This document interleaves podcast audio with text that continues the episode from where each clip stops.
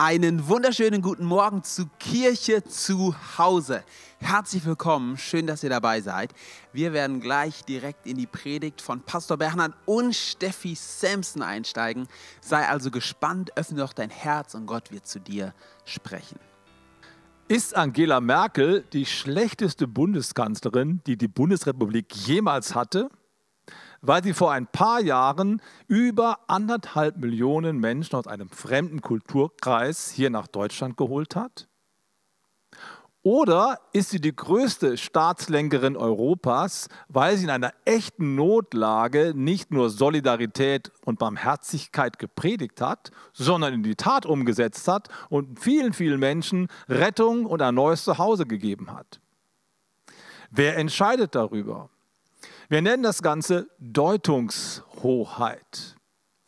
Du hast das Recht, dein eigenes Leben mit einer Bedeutung zu versehen, deinem Namen eine Überschrift zu geben. Dinge und Ereignisse als solche sind nie zunächst schlecht oder gut in sich selbst. Sie werden schlecht oder gut durch unsere Interpretation, welche Überschrift wir der ganzen Sache geben. Und das gilt ganz besonders auch für unser eigenes Leben. Herzlich willkommen zur Predigt 3 God-Given Identity.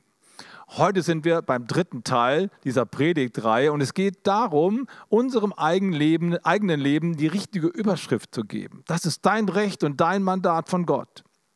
Wir werden eine Geschichte betrachten über ein Kind, was den Namen Ben-Oni trägt, Sohn der Trauer. Und aus Ben-Oni wird Ben-Jamin, der Sohn der Freude. Aus dieser Geschichte können wir drei Prinzipien lernen. Segen wird aus Loslassen geboren. Stärke wird aus Schwäche geboren.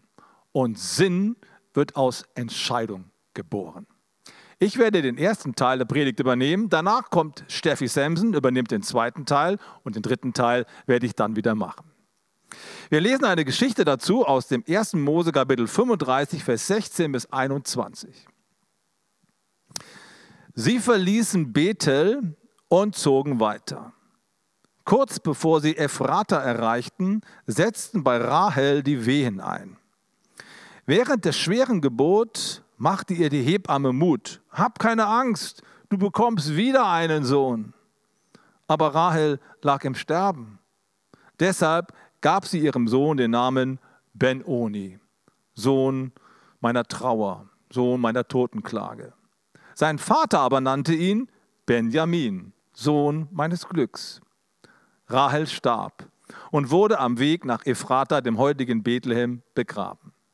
Jakob errichtete einen Gedenkstein auf ihrem Grab, der heute noch dort zu sehen ist. Dann zog Israel weiter und schlug sein Zelt jenseits von Migdal Eder auf. Segen wird aus Loslassen geboren. Rahel, die Frau von Jakob, hatte einen großen Lebenswunsch. Ich will ein Kind. Und nicht nur eins, ich will möglichst viele Kinder. Viele, viele Jahre konnte sie keine Kinder bekommen und je länger das Ganze ging, desto depressiver wurde sie. Sie war so verzweifelt, dass sie zu ihrem eigenen Mann sagte, gib mir Kinder und wenn nicht, dann sterbe ich. Das wiederum machte Jakob verzweifelt und er antwortete, bin ich Gott? Kann ich Kinder machen? Das kann nur Gott tun. Es ist heute für viele Frauen ein ganz großes, eine ganz große Hypothek, wenn sie keine Kinder bekommen können. Das ist eine schwere Belastung. Für eine Frau in der damaligen Zeit war es nicht nur eine schwere Belastung, sondern eigentlich das Ende ihres Lebens. Denn an der Fähigkeit, Kinder zu bekommen, hing ihre ganze Identität, ihr ganzer Wert für die Gesellschaft und für die Familie. Wenn man keine Kinder bekommen konnte, dann war man nichts wert. Zumindest fühlten sich die Frauen so und bekamen das auch gespiegelt. Das macht den Wunsch von Rahel verständlich. Ich will ein Kind koste es, was es wolle. Man könnte sagen, dass Rahel mit anderen Worten gesagt hat, ich will ein Kind selbst, wenn es mich das Leben kostet. Und dann hat Gott ihr tatsächlich einen Sohn geschenkt, den Josef. Und ich stelle mir das so vor, Rahel hatte deswegen vielleicht keine Kinder kriegen können, weil ihre ganze Konstitution dafür nicht so gut geeignet gewesen ist. Heute hätte ihr vielleicht ein Arzt bei der Geburt ihres ersten Sohnes gesagt, Rahel, das ist nochmal gut gegangen. Ein Kind, okay, aber auf keine Fälle noch ein zweites oder ein drittes Kind. Das ist zu gefährlich, lass es bleiben. Es war eine Risikoschwangerschaft. Aber was macht sie? Rahel nennt ihren erstgeborenen Sohn noch einen. Gott, gib mir noch einen. Auf Hebräisch Josef. Füge hinzu, Gott. Sie will unbedingt noch ein Kind haben. Das ist ihr größter Lebenswunsch und sie ist bereit dafür, den höchsten Preis zu bezahlen.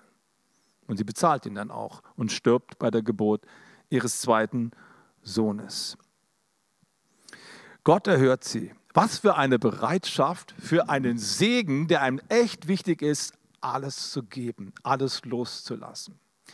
Für uns ist es wichtig, dass wir diese Geschichte und die tiefere Bedeutung dieser Geschichte begreifen. Es geht nicht nur um ein Kind mehr oder weniger, es geht um Heilsgeschichte, die hier geschrieben wird. Rahel war die Frau von Jakob und sie wusste ganz genau, dass sie mit Jakob eine riesige Verheißung in sich trug. Die Verheißung, die Gott Abraham gegeben hatte.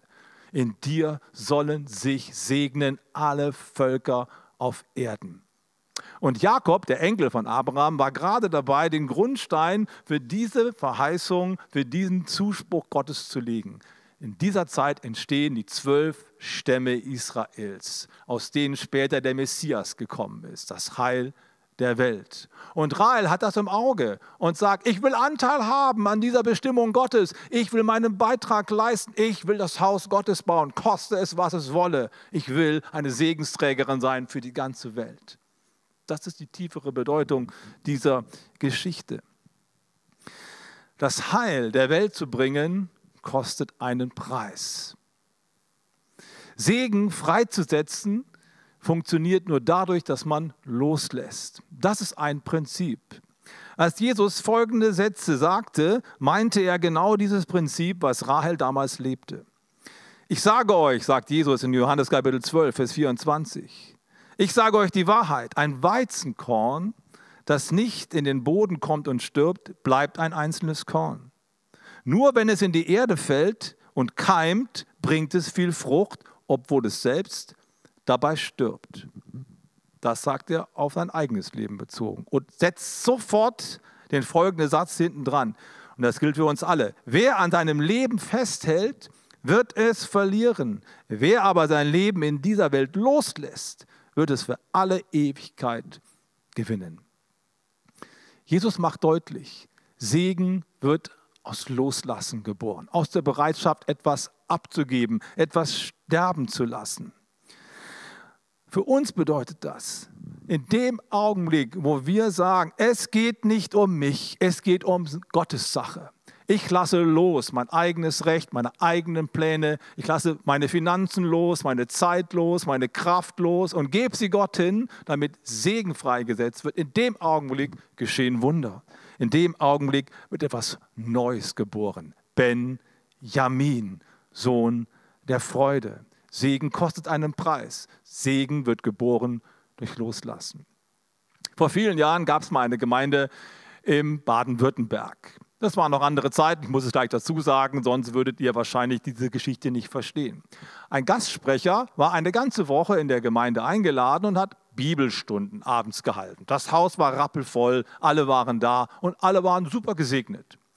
Am Ende der Woche fragt der Prediger den Kassierer, na, wie viel hast du denn schon eingesammelt in der Kollekte in den letzten fünf, sechs Tagen? Und er sagt, so gut wie nichts. Was? Kann doch nicht sein, die sind alle so gesegnet hier, da muss da was in die Kasse kommen. Er geht zum Pastor und fragt ihn, sag mal, was ist mit deiner Kirche los? Die sind alle so gesegnet, fünf, sechs großartige Tage und keiner spendet was? Das ist doch komisch. Jetzt fängt der Pastor an fast zu heulen und sagt, ich, ich bin es sowas von leid. Die Gemeinde ist sowas von knausrig und geizig, immer geht es ums Geld. Ehrlich gesagt, ich schmeiß hin. Ich wollte schon hier meinen Dienst beenden, woanders hingehen. Der Gastsprecher sagt, du bleibst. Ich werde morgen mit der Gemeinde sprechen. Am nächsten Tag, das wäre heute gar nicht mehr denkbar, damals ging das, am nächsten Tag abends steht er vor der Gemeinde und fragt sie, na, seid ihr alle gesegnet? Ja, wir sind gesegnet. Das könnt ihr ja gar nicht. Ist ja gar nichts drin in der Kollekte. Wie wollt ihr da gesegnet sein? Da stimmt doch was nicht. Heute sammeln wir eine Kollekte ein und unter 1000 D-Mark kommt mir ja nicht zurück. Sonst geht der Korb gerade nochmal durch. So mit der Gemeinde reden, da brauchst du schon viel Vollmacht. Aber die Gemeinde hat sich's gefallen lassen. Also geht der Kassierer mit dem Eimer durch die Reihen. Dann geht er raus zum Zählen und kommt und kommt nicht wieder. Alle sind unglaublich nervös. Was passiert? Endlich kommt der Assistent des Kassierers nach vorne, hat einen Zettel dabei, gibt ihm den Prediger vorne und da steht die Summe drauf. Er macht den Zettel auf, kann es kaum glauben. 6500 D-Mark an diesem Abend zusammengesammelt. Als er das sagt, ist das Haus außer Rand und Band. Die Leute springen auf, die jubeln, die fallen sich um den Hals. Die ersten Leute fangen an, sich gegenseitig zu entschuldigen. Tränen fließen. Auf einmal ist eine unglaubliche Freude da, Versöhnung da, ein neuer Aufbruch. Zwei Jahre später wurde ein neues Gemeindehaus gebaut und die Gemeinde hat eine mächtige Erweckung erlebt. Segen wird durch Loslassen geboren. Loslassen von eigenen Rechten und Plänen, von Bequemlichkeit und den Dingen, die wir festhalten wollen. Brian Houston, der Gründer der Hillsong-Bewegung, hat einmal gesagt, die Kirche ist nicht aufgebaut auf den Gaben und Talenten von wenigen, sondern auf dem Opfer von vielen. Das ist der Punkt. Dieses Prinzip wird im Alten Testament oft dadurch ausgedrückt, dass Namen vergeben werden. Und an dieser Stelle wird jetzt Steffi Samson übernehmen. Hallo alle zusammen, mein Name ist Stefanie Akusia Dede Tete Samson. Genau, das ist mein Name und meine Identität. Ich weiß nicht, aus welcher Motivation heraus deine Mama dich benannt hat oder dein Vater dich benannt haben, aber meine Mama dachte sich, boah, ich habe zwei coole Leute hier in, äh, in Deutschland kennengelernt, die super nett sind, dann gebe ich denen die Ehre und nenne mein Kind Stefanie. Die zweite Option wäre Gisela gewesen. Ich weiß nicht, ob Gisela mir stehen würde, aber ich bin Gott dankbar, dass ich Stefanie heiße. Und es bedeutet die gekrönte Halleluja. Also, ich heiße Stefanie Akusia. Also bei uns in der Tradition ist das so, dass ähm, wir ähm, Namen geben, sodass die Kinder identifiziert werden können. Die kriegen einen Tagesnamen. Man weiß aus, der, aus dem Namen heraus, in was für einer Reihenfolge sie geboren sind, ob da eine Besonderheit gegeben hat in, äh, bei der Geburt. Also so werden bei uns Namen gegeben. Und ich heiße Akusia, wie man hier auf der Kette sieht. Ich wurde am Sonntag geboren. Tete ist der Name meines Großvaters und Samson ist einfach nur der Vorname meines Vaters. Genau, und ich bin die Erstgeborene und darum auch Dede. In Israel ist es auch so gewesen im alten Zeiten, das hat David uns letzte Woche auch erzählt, dass sie aus Situationen heraus Namen gegeben haben, dass sie ähm, dadurch ihr Kind beschrieben haben oder prophetisch über das Kind gesprochen haben. Es ging letzte Woche um Naomi, aber heute geht es um Benoni. Rahel will unbedingt ein Kind bekommen, wie wir vorhin gehört haben, und wünscht sich sehnlichst nichts anderes außer ein Kind. Und den bekommt sie auch. Und es gibt eine Schwierigkeit bei der Geburt und die Hebamme bemerkt es auch und spricht der Rahel Mut zu.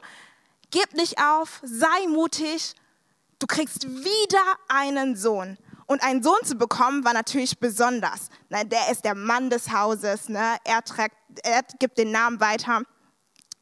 Und die bekommt den Sohn. Aber sie merkt, sie wird sterben. Keine coole Situation. Wenn du ganz genau weißt, das, wofür du gebetet hast, kommt einfach zustande, aber irgendwas zieht es runter. Und sie ist voller Schmerz, voller Trauer.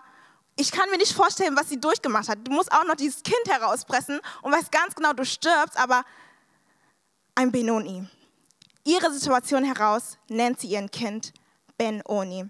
Und wir wissen schon, das bedeutet Schmerzeskind.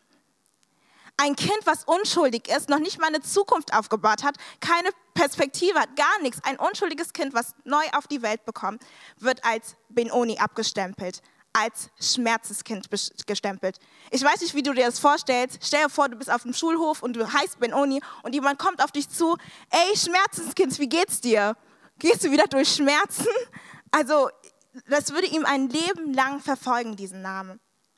Aber Benoni muss nicht unbedingt nur Schmerz bedeuten, es kann auch Lebensstärke bedeuten. Während äh, Rahel ihren letzten Atemzug macht, macht Benoni seinen ersten. Rahel steckt so viel Kraft rein, damit einfach Benoni Leben bekommt. Sie steckt so viel Kraft. Ich, Gott hat uns so gesegnet, uns Frauen, dass wir in dem Moment so viel Stärke haben, ein Kind, ein Leben zur Welt zu bringen. Ich weiß nicht, was du manchmal durchmachst. Vielleicht gehst du auch ähm, durch Situationen, wo du einfach dein Leben abstempelst als Benoni, wo du Situationen als Katastrophe, als schmerzhaft, als leidend abstempelst. Aber was, wenn ähm, Schwäche aus Stärke gewonnen werden kann? Zwar sind die Wörter so gegensätzlich, gegensätzlich Schwäche und Stärke, aber was, wenn Stärke aus Schwäche gewonnen wird. Genauso wie bei Rahel. Aus ihrer Schwäche kommt neue Stärke heraus, ein neues Baby, ein neugeborenes Baby. Das erinnert mich an meiner Freundin Eggy, die ungewollt ein Kind bekommen hat, nicht so wie bei der Rahel, und durch viel Schmerzen gehen musste. Das Kind war ungewollt und ähm, viele waren dagegen und sagten, wie kannst du nur ein schwarzes, also das Kind ist ein Mischling, wie kannst du ein schwarzes Kind in dir tragen, haben sie angespuckt und fertig gemacht. Aber sie hat dadurch viel mehr Stärke für das Kind entwickelt, weil sie für das Kind hart bleiben wollte, stark bleiben möchte, damit sie eine Zukunft haben kann und haben darf. Und genau dasselbe hat Jesus für uns auch getan. Er hat all unser Schmerz aufgenommen. Der ist als schwacher Mann ein jemand, der am Kreuz sich loslassen könnte, der hätte Engel runterrufen können, der hätte alles Mögliche machen können. Aber er ist als Lamm Gottes ans Kreuz gegangen für dich und mich, wegen unserem Elend, wegen unserer Schwäche. Aber er ist nicht nur gestorben, er ist begraben worden und am dritten Tag ist er mit Stärke wieder auferstanden. Und ich habe euch einen Vers mitgebracht von ähm, Apostel Paul, der zu den Korinther schreibt, meine Gnade ist alles, also Gott spricht zu ähm, äh, Paulus, meine Gnade ist alles, was du brauchst. Denn gerade wenn du schwach bist, wirkt meine Kraft ganz besonders an dir. Darum will ich, vor allem ich, Paulus, sagt er, vor allem auf meine Schwachheit stolz sein. Denn dann nämlich erweist sich die Kraft von Christus in mir. Das heißt, wenn du manchmal in Situationen kommst, wo Schwäche da ist und Gottes Verheißung trotzdem da ist und du weißt, es ist hart und steinig, ey, in dem Moment wird Gottes Kraft einfach nur stärker. Rahel nennt ihren Sohn Ben-Oni. Aber das Witzige an der Story ist, Jakob nennt ihn Benjamin. Stärke wird aus Schwäche geboren. Wo Rahel schwach wird, wird ein starker Benoni geboren. Stärke wird aus Schwäche geboren. Danke, Steffi, so ein guter Gedanke. Der dritte Punkt ist, Sinn wird aus Entscheidung geboren. Jakob benennt seinen Sohn einfach um und sagt, ja, meine Frau Rahel, die war nicht so gut drauf. Die hat den Ben-Oni genannt, so meiner Totenklage. Aber ich bin happy drauf, ich nenne ihn Benjamin. Wirklich? War das so locker und leicht? No way. Jakob war alles andere als happy und fröhlich, als er seinem Namen einen neuen, äh, seinen, mach ich nochmal. Man kann es mal wieder sehen. Danke, Steffi, für diesen zweiten Punkt. Stärke wird aus Schwäche geboren. Der dritte Punkt heißt, Sinn wird aus Entscheidung geboren. Rahel gibt ihrem Sohn den Namen Ben-Oni. Aber Jakob benennt ihn um und nennt ihn Ben-Jamin, Sohn meiner Freude. Wie ist das zu verstehen? Ist Jakob wirklich happy und sprudelt über vor Freude, weil er jetzt einen Sohn bekommen hat? Und dass Rahel gestorben ist, naja, das sind halt Kollateralschäden. Sie war traurig, ich bin happy. No way.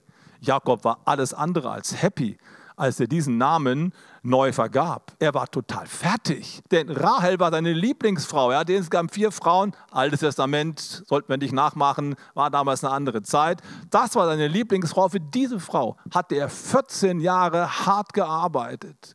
Lass dir das mal auf der Zunge zergehen. 14 Jahre für seine Frau gearbeitet.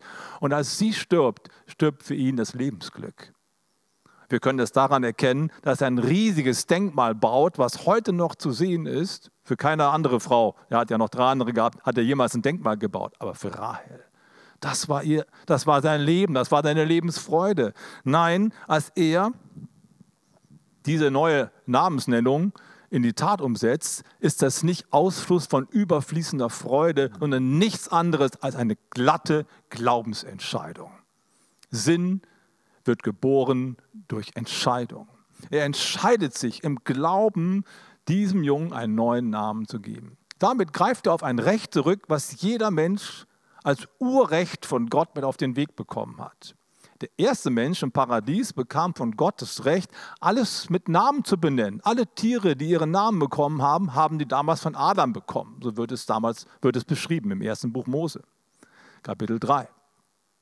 Das bedeutet, der Mensch gibt seiner Umgebung selbst den Namen, gibt seiner Umgebung selbst die Bedeutung, gibt auch seinem eigenen Leben selbst die Deutung. Das ist ein Recht, was wir haben, was wir einsetzen können. Und von diesem Recht macht Jakob jetzt Gebrauch. Das ist so wichtig.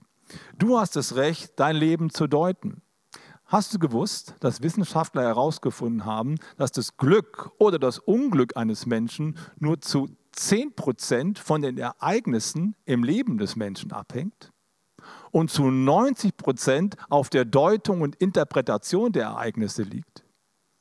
Das ist genau der Punkt, den hier Jakob in die Tat umsetzt. David hat letzte Woche gesagt in der zweiten Predigt dieser Reihe, deine Erfahrung kann zu deiner Identität werden. Es sollte aber genau umgekehrt sein. Deine Identität soll zu deiner Erfahrung werden. Das hat etwas mit Entscheidungen zu tun. Von keinem anderen Menschen in der Bibel lesen wir, dass er so häufig Orte und äh, auch Personen mit neuem Namen benannt hat, wie von Jakob. Insgesamt fünf Orte hat er mit Namen äh, versehen, manchmal auch neue Namen gegeben.